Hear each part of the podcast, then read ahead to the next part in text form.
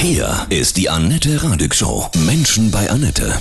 Heute bei mir zu Gast Autopapst Andreas Kessler aus Berlin. Guten Morgen, Andreas. Grüße dich. Guten Morgen, Annette. Du, wir haben genau vor einem Jahr gesprochen, ich weiß es noch, und da bin ich gespannt. Was hat sich denn getan zum Thema das Auto der Zukunft?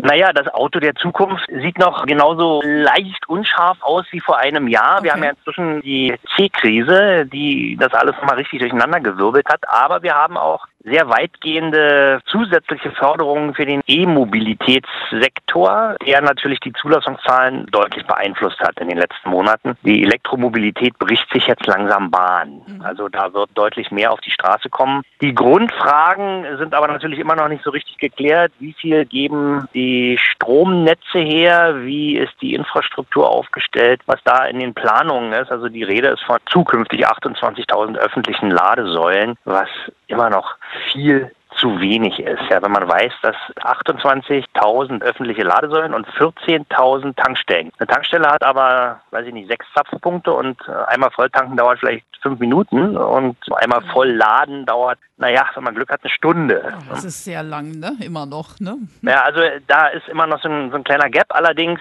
kristallisiert sich natürlich auch immer weiter heraus, für wen welche Antriebsart die richtige ist. Ja, der Vielfahrer, der beruflich unterwegs ist, äh, Außendienstler ist, der wird nach wie vor selbstverständlich mit einem Diesel fahren. Und der Pendler, der vielleicht sogar ein bisschen aufs Geld gucken muss, der hat ein kleines Elektroauto mit gar nicht so großen Batterie- oder Stromreserven und eben eine Wallbox zu Hause und lädt da auf. Und wenn er Glück hat, kriegt er noch Strom geschenkt von seinem Arbeitgeber. Also da muss man immer sehr genau differenzieren. Das heißt auf Deutsch, dass das Auto der Zukunft gibt es nicht, sondern die Autos der Ja. Zukunft und die sind ungefähr so wie, naja, sagen wir mal, äh, die Auswahl in deinem Schuhschrank. Ja? Für jeden Anlass genau das Richtige. Ähm, Ich habe zum Beispiel ein kleines Auto, aber ein normales Auto und ich würde auch gerne ein E-Auto haben. Aber ich wohne im dritten Stock in der Stadt. Ich weiß gar nicht, wie ich das laden soll, weil ich jeden Tag ja auch einen anderen Parkplatz vor der Haustür habe. Genau, die Frage ist nach wie vor offen. Nicht? Die Politik sagt, ja, ähm, gerade im Großstadtbereich ist es gut, weil man da eben lokal CO2-frei unterwegs sein kann.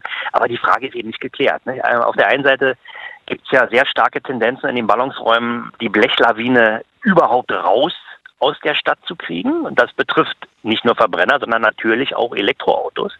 Die wollen einfach den öffentlichen Raum nicht von äh, vierrädrigen Blechkarossen äh, belegt sehen. Was sicherlich nachvollziehbar ist. Die Aufenthaltsqualität für all diejenigen, die gerade nicht Auto fahren, ist dann eben besser. Nicht? Wenn der Blick nicht immer auf irgendwelche leasinggrauen oder leasing-schwarzen Karossen fällt, sondern vielleicht mal auf einen Busch oder einen Baum oder eine nette Schankveranda oder Eisdiele. Das ist natürlich viel, viel hübscher als Parkplätze. Aber so weit sind wir noch nicht. Und da wird auch die Elektromobilität erstmal nichts dran ändern an der Diskussion. Wo geht die Reise denn generell mit dem E-Auto hin? Akku oder Wasserstoffbrennzelle? Tja, das ist so eine Sache. Nicht? Es gibt Leute, die sagen, die Batterie-Elektromobilität ist eine Brückentechnologie.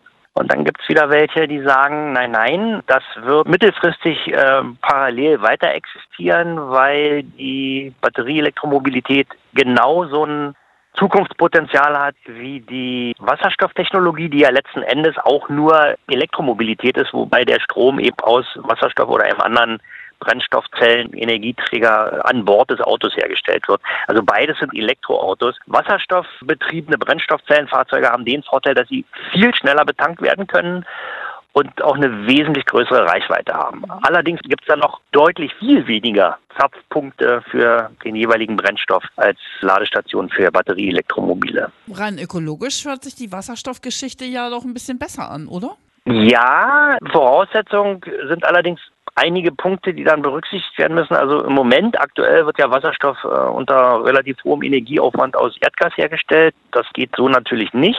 Der müsste dann eben aus erneuerbarem Strom, der zeitweise ja im Übermaß zur Verfügung steht, eben aus Wasser hergestellt werden. Das könnte man tun. Dann gibt es wieder Griffelspitzer, der Erbsenzähler, die sagen, ja, das hat aber nur einen Wirkungsgrad von zwei Prozent. Gut, kann man natürlich so sehen. Das stimmt im Augenblick. In fünf Jahren sind es dann vielleicht vier Prozent. Nur zwei Prozent sind besser als null Prozent, nicht? Denn wenn ich Überschussstrom habe an sonnenreichen, windreichen Sommertagen, der muss dann irgendwie in europäische Verbundnetze gespeist werden gegen viel Geld und davon hat dann keiner was. Wenn man davon wenigstens zwei Prozent in Form von Wasserstoff speichern könnte, ist es besser als null Prozent. Ja, auf jeden Fall. Was glaubst du, wo geht es hin, ganz persönlich? Also ich persönlich bin Fan der Brennstoffzellentechnik und ich glaube auch langfristig wird sich das vielleicht gar nicht mal so im Mobilitätsbereich, aber dann im Bereich der Gebäudeheizung und auch der Gebäudestromerzeugung, also dezentrale Stromerzeugung, wird sich ganz, viel mit Wasserstoff realisieren lassen, weil Wasserstoff ist eben das Element, was am häufigsten vorkommt und was wirklich ein recht idealer, also aus heutiger Sicht idealer Energiespeicher ist. Also damit kann man Energie speichern und das ist ja das große Problem, was gerade im Bereich der erneuerbaren Energien auftritt. Mhm. Die Speicherung, die gibt es eben nicht. Die große C-Krise, ne? jetzt frage ich mal so, profitieren nicht auch ausländische Hersteller mehr von den Anreizen der Bundesregierung zur Förderung von E-Mobilität, weil wir ja doch vorwiegend sehr teure Premium-Hersteller E-Autos in Deutschland haben? Ja, aber das war bislang vielleicht tatsächlich so. Die Angebote kamen eher von nicht-deutschen Herstellern. Die waren ja wenig. Also wird jetzt gerade deutlich mehr. Wir liegen jetzt, glaube ich, bei 40, es gibt 40 verschiedene Elektromobile im Angebot. Müsste ich vielleicht mal gucken, aber so in der Größenordnung. Und die Nachfrage ist gigantisch. Nicht? Also ja, auch durch die Fördermodelle der Bundesregierung gibt es im Moment richtig Lieferfristen. Man kann also nicht einfach in den Laden gehen und sich ein Elektroauto kaufen und mhm. mitnehmen gleich.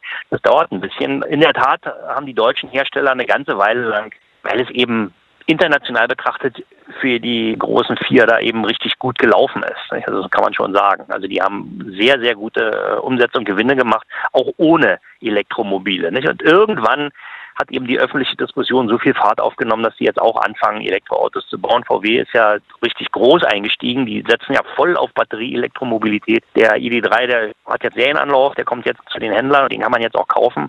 Und der ist eben durch die Fördermittel auch ungefähr auf Golfniveau angekommen preislich, was natürlich die Sache dann deutlich attraktiver macht. Viele Leute sagen ja, naja, wenn VW das schon macht, dann kaufen wir auch ein Elektroauto, was natürlich eigentlich keine Entscheidungsgrundlage ist.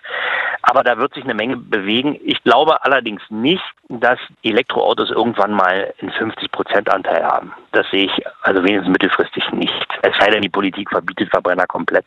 Nur die wollen ja alle irgendwie gewählt werden. Und bei so einer Politik wird das wahrscheinlich ein bisschen schwierig. Und dann in so einem Autolobbyland. Naja gut, die, also wir haben ja nicht nur Autolobby, wir haben ja auch eine Versicherungslobby und eine Stromenergielobby und wir haben eine Pharmalobby. Also äh, Lobbys gibt es nun mal in Deutschland nicht. Und die Autolobby ist ja nun gerade ein bisschen eingefriedet worden. Im Nachgang mit dem Abgasskandal wäre ganz schön, wenn bestimmte andere Lobbys auch mal so ein bisschen eingebremst würden. Ich denke insbesondere an die vier Netzbetreiber in Deutschland. Da könnte auch noch eine Menge passieren. Also wenn man schon Elektromobilität fördern will, dann wäre es ganz gut, wenn das Netz entsprechend leistungsfähig ist und vielleicht auch mal Stromtarife oder Tarifmodelle entwickelt würden, die ihren Namen verdienen. Was mache ich denn jetzt gegen mein schlechtes Gewissen? Ich zum Beispiel kann kein E-Auto fahren wegen besagter Parkplatzprobleme zum Nachtanken. Du musst eigentlich kein schlechtes Gewissen haben. Nicht? Das schlechte Gewissen wird einem ja teilweise, naja, gegen die Fakten eingeredet mit der Überschrift, ja, umweltschädlich und CO2-Bombe und Genau. Ganz so schlimm ist es nicht. Also wenn man jetzt gerade, wenn man jetzt ein kleines Auto fährt, also was per se wenig CO2 emittiert und vielleicht sogar auch ein älteres kleines Auto, also was seinen CO2-Fußabdruck, seinen Carbon Footprint schon eine Weile hinter sich hat, damit ist man nicht etwa umweltschädlich unterwegs. Vor allen Dingen auch nachhaltig ist man unterwegs. Wenn man so ein, so ein altes Auto, also ich rede, altes Auto ist ja 12, 15 Jahre alt, mhm. weiter pflegt und fährt und repariert. Und es geht ja gerade bei den älteren Autos noch verhältnismäßig einfach. Da ist ja die Elektronik nicht der Killer irgendwann. Ist man ohne weiteres nachhaltig unterwegs. Ja, wenn man den CO2-Rucksack, die aus der Produktion auf so einem Auto lastet, eben möglichst lange ausnutzt, ist man jedenfalls nachhaltig unterwegs. Und so schlecht sind ja absolut betrachtet die Abgas- und äh, Emissionswerte, also CO2-Werte von, von so einem mittelalten Auto nun auch nicht. Ja, da kann ich mich ein bisschen entspannen, ne? Genau. Was fährst du persönlich für ein Auto? Na, ich bin ja so ein Altblech-Fan, also ich habe nur Autos, die mindestens, na, 30 Jahre sind die bestimmt alt. Wo jetzt sitze ich hier gerade in einem, der ist erst äh, 28 Jahre alt. Ah, ja, ja. Der Swedish Brick Volvo 240. Ja, das, aber auch der hat jetzt, ich guck mal, 374.000 auf der Uhr. Ja, also ich nutze den CO2-Rucksack auch ab. Also das sind aber auch Dinger, die halten ewig, ne? Naja, das ist aber eben die Frage, nicht? Ja. Die Geschäftsmodelle bei der, äh, bei der individuellen Mobilität, die sind ja naja, so ein bisschen pervers fast. Nicht? Also muss man denn nun unbedingt alle drei Jahre ein neues Auto haben? Na ja, das neue Auto ist ja noch sauberer und hat emittiert noch weniger CO2 und ist noch sicherer und hat noch mehr Fahrerassistenzsysteme.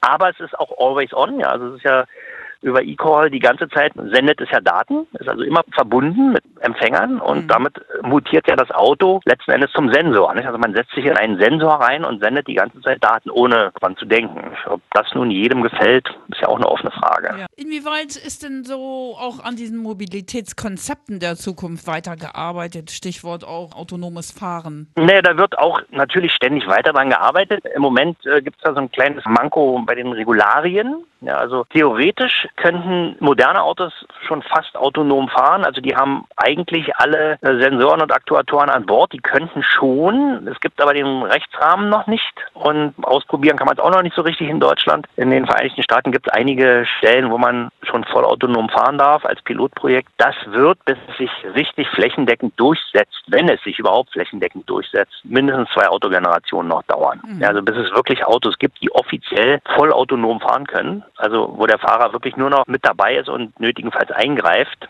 Ob das in der Praxis funktioniert, ist auch wieder eine Frage. Das dauert bestimmt noch ähm, zwei Generationen und damit haben wir etwa noch 15 Jahre vor uns. Du liebst Autos über alles, ja? Sprichst du mit deinem Auto? Haben die Namen, deine Wagen? Nee, die Bezeichnung meiner Autos, das sind fast immer die Herstellerbezeichnungen. Ja. Also natürlich Marke und Modell. Das ist schon immer noch die eindeutigste. Denn wenn ich sage, du, ich fahre heute mal eine Runde mit dem Blauen, und dann sagt meine Frau, welchen Blauen meinst du denn?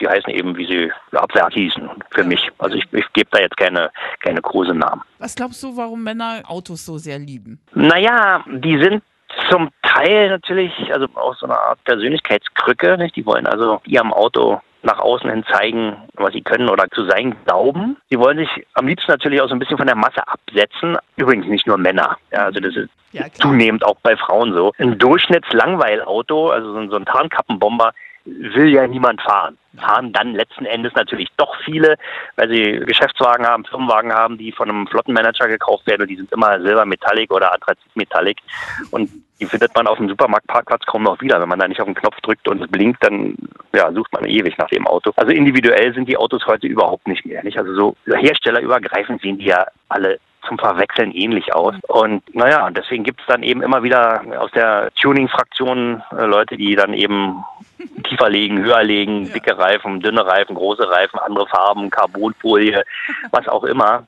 Oder eben, jetzt komme ich, eben irgendwelche uralten 70er Jahre Quietschbunt-Autos, die auch aus der Masse herauspieken, liegt sicherlich auch daran, ne? ja. dass ich eben keinen Spaß habe, mit so einem Durchschnittsauto zu fahren. Ja. Allerdings muss man eben mit den alten Kisten auch wirklich noch selbst fahren. Ja, ja, Die haben teilweise nicht mal eine Servolenkung oder ABS. Da muss man selber bremsen, selber lenken und das bedarf natürlich auch gewisser Fähigkeiten. Und was sagst du zu den SUV-Fahrern, die immer gern beschimpft werden? Ja, das ist auch wieder so eine ideologisch vorwärtsgetriebene Diskussion. Also selbstverständlich sind die Fakten schon richtig. Nicht SUVs sind in der Regel Autos, obwohl das kann man gar nicht sagen. Das können Autos sein, die sehr groß und sehr schwer sind. Aber es gibt ja auch Autos, die als SUV verkauft werden, die sind einfach nur hochgebockte C-Segment-Autos. Also ein Golf, der eben als SUV aufgehübscht wird, der heißt dann eben äh, Tiguan. Also nicht immer sind SUVs City-Panzer, was so in der Zeitung steht. Nicht? Und es gibt darüber hinaus gibt es natürlich auch Autos, das sind ganz normale Limousinen die sind genauso schwer. Wenn ich mir angucke, ein Tesla S, was der wiegt, also der stellt so manches City-Panzer bezeichnete SUV-Modell deutlich in den Schatten vom Gewicht und von den Abmessungen. Also schön, er ist nicht so hoch, aber durch den Batteriesack, den er damit schleppt, eben auch 2,3 Tonnen schwer. Also das ist schon irgendwie, wie ich gesagt habe, ideologiegetrieben. Ob nun so große, schwere Fahrzeuge unbedingt in der Stadt fahren müssen, weiß ich nicht. Ja. Passiert, aber das liegt zum Teil auch an der manchmal komischen Politik in Deutschland. Wir haben ja ein Wechselkennzeichen, das gibt es ja, und das sollte ursprünglich mal so eingesetzt werden, dass eben die tägliche Pendelei mit irgendeinem kleinen, idealerweise Elektroauto stattfindet und die Fahrt an die Ostsee oder zu Oma am Wochenende mit der ganzen Familie dann eben mit der großen Kiste. Das funktioniert aber nicht. Das Wechselkennzeichen ist nämlich faktisch Quatsch, weil man beide oder alle drei Fahrzeuge, die man damit bewegen kann, voll versichern und voll versteuern muss, aber immer nur mit einem gleichzeitig fahren darf. Mhm. Und da sagt sich der Normalmensch, mhm. was soll das? Mhm. Wenn es genauso teuer ist, dann lasse ich die doch alle ganz normal zu. Nicht? Und manche Leute sagen sich eben auch so, ich kann mir einfach nur ein Auto leisten und ich habe zwei Kinder und eine Frau und vielleicht noch irgendeinen pflegebedürftigen Angehörigen. Da komme ich mit dem Kleinwagen nicht weiter. So und damit damit haben sie eben dieses Auto an der Backe, was anderen Leuten dann den Platz stiehlt. Ja. Ach, wir können stundenlang weiterreden. Das ist ein schönes Thema Autos, ne? Naja, aber eben inzwischen eben auch ziemlich politisch. Nicht? Ja, also das, das ist, geht Ja. über die reine Mobilität ja deutlich hinaus. Philosophisch ist natürlich das Auto für selbstbestimmte, Klammer auf, zwei Ausrufungszeichen, Klammer zu, individuelle Mobilität immer noch weit an der Spitze, weit. Ja, es gibt im Augenblick kein Mobilitätsformat, was ähnlich flexibel, individuell und komfortabel ist wie das Auto. Und bis das nicht so weit ist, also bis es irgendwas gibt, was ähnlich gut funktioniert, zum Beispiel Scotty's Beam, Ja, genau, das kommt auch noch irgendwann, Ja. aber das kriegen wir dann nicht mehr mit. möchte ich aus Politikermund nichts von, von Verboten hören. Ja? Ja. Das wird ja dann dazwischen, weil sie alle nicht mehr wissen, was sie tun sollen, wird einfach schlicht und stumpf verboten. Und ich finde, als Deutscher mit unserem Grundgesetz und eben unserer Geschichte hat man so eine Politik nicht verdient, wo einfach nur verboten wird. Da gab es schon Regierungen auf deutschem Boden, die auch verboten haben und die sind im Nachhinein sehr, sehr schlecht weggekommen in der Beurteilung.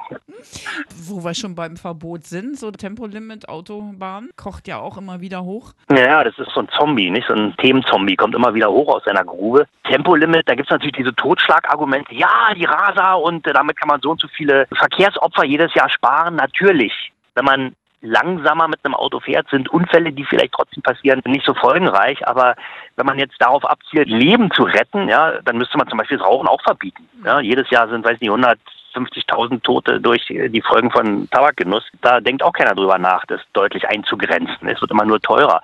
Und wenn man eine Tempolimit-Diskussion vom Zaun bricht, dann mit Augenmaß. Erstens gibt es wirklich wenig Stellen äh, auf deutschen Autobahnen, wo man so schnell fahren kann, wie man will. Ja. Und selbst wenn man mal eine findet, kann man es in der Regel gar nicht, weil eben der Verkehr viel zu dicht ist. Und was spricht dagegen, wenn man auf einer nächtlichen, völlig leeren Autobahn mal schneller als 130 fahren will? Meinetwegen auch 180. Aus Im meiner Sicht Augenblick- auch nichts. Also ich Naja, aber auch. es gibt eben viele Leute, die dagegen anargumentieren, aber man könnte ja zum Beispiel mit einer intelligenten Verkehrssteuerung mal so ein Tempolimit einführen und eben es auch mal wieder weglassen, je nach Situation, nach Wetter, Mhm. nach Verkehrsdichte. Es gibt ja diese Verkehrsbeeinflussungsanlagen, Genau. aber da gibt's nur, da steht 60, 80, 100, 120, Punkt. Mhm. Ja, Andere Geschwindigkeiten gibt es nicht. Nicht? Und das ist mir zu unintelligent. Die Diskussion, der könnte man die Spitze nehmen, wenn nachvollziehbar eine intelligente Verkehrsbeeinflussung stattfindet. Dazu zählen dann übrigens auch, wenn man jetzt innerstädtische Tempolimits nimmt, wird ja auch von Tempo 30 geredet, grüne Welle. Wenn Tempo 30 gilt und eine vernünftige grüne Welle ist und alles schön fließt, ist das erstens sehr zeitsparend und sehr umweltfreundlich. Es gibt keine Anfahrvorgänge, keine Bremsvorgänge, keine Feinstaubemissionen. Aber das passt nicht so richtig in die gegenwärtige politische Großwetterlage. Und deswegen wird eben immer nur mit Verboten und Drangsalierung gearbeitet. So ein kleines Zückerli zwischendurch, was das dann wieder abmildert, das fällt komischerweise niemandem ein. Tausend Dank, das war sehr schön mit dir zu sprechen. Annette, jederzeit gerne. Äh, Super. Vielleicht hören wir uns ja in einem Jahr wieder. Ja, vielleicht früher. Von Herzen alles Gute. Liebe Grüße nach Berlin, ja? Ja, mach's gut. Danke. Tschüss.